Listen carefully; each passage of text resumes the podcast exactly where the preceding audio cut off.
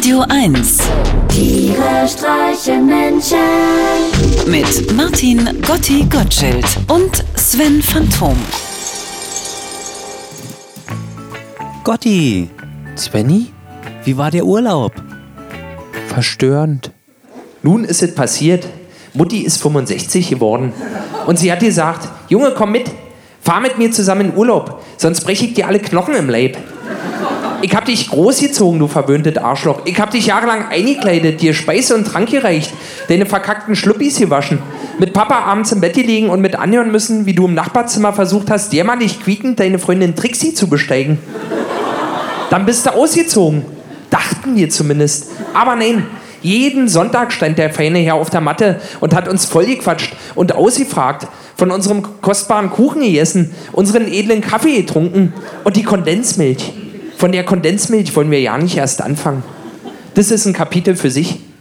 Anschließend bist du dann mit einer Gala und einem Waschlappen unterm Arm eine halbe Stunde lang im Bad verschwunden, ohne danach das Fenster zu öffnen, hast den Kühlschrank leer geräumt und weg warst du. Tschüss, bis nächsten Sonntag, Martin. Wir freuen uns schon.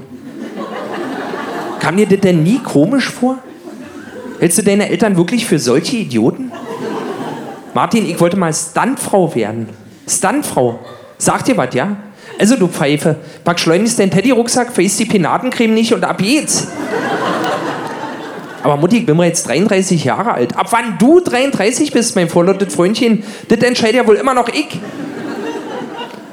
Nun gibt's also endlich die Fortsetzung der tabubrechenden Geschichte eines 33-jährigen Berliner Freiberuflers, der immer noch regelmäßig mit seiner fast doppelt so alten Erzeugerin in den Urlaub fährt. Die lange Zeit des Wartens hat sich gelohnt.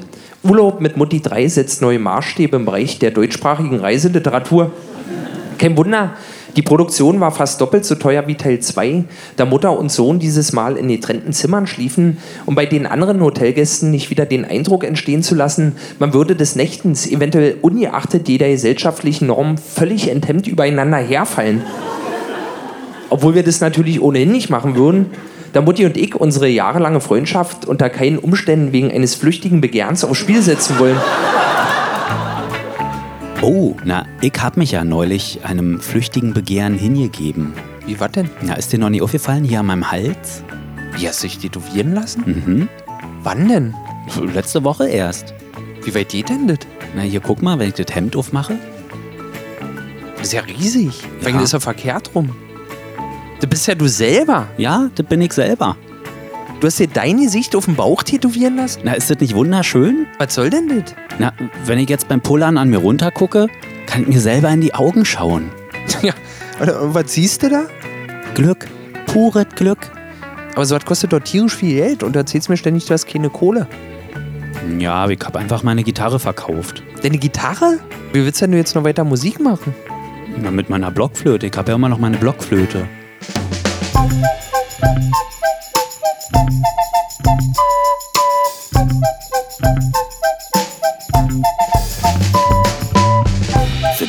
Einfach keinen Markt. Kein Mensch hat je nach dir gefragt. Niemand nehme dich mit Kusshand. Bist etwa so beliebt wie Russland. Wie ein sportreifes Fahrrad, das keiner mehr braucht. Wie ein ungeladener Gast, der immer Zigaretten schlaucht. Wie jemand, dem man immer nur aus Höflichkeit zuhört. Wie einer, der selbst wenn er nichts gesagt hat, stört. Du bist jemand, der immer nur negativ auffällt. Viel Glück beim Finden von jemandem, der dich aushält.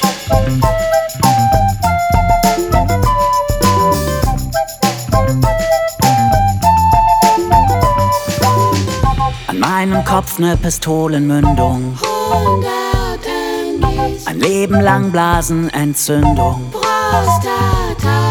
Inkontinenz oder Sodbrennen.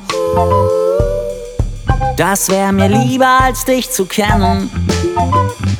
Wie ein schrottreifes Fahrrad, das keiner mehr braucht. Wie ein ungeladener Gast, der immer Zigaretten schlaucht. Wie jemand, dem man immer nur aus Höflichkeit zuhört. Wie einer, der selbst wenn er nichts gesagt hat, stört. Du bist jemand, der immer nur negativ auffällt. Viel Glück beim Finden von jemandem, der dich aushält.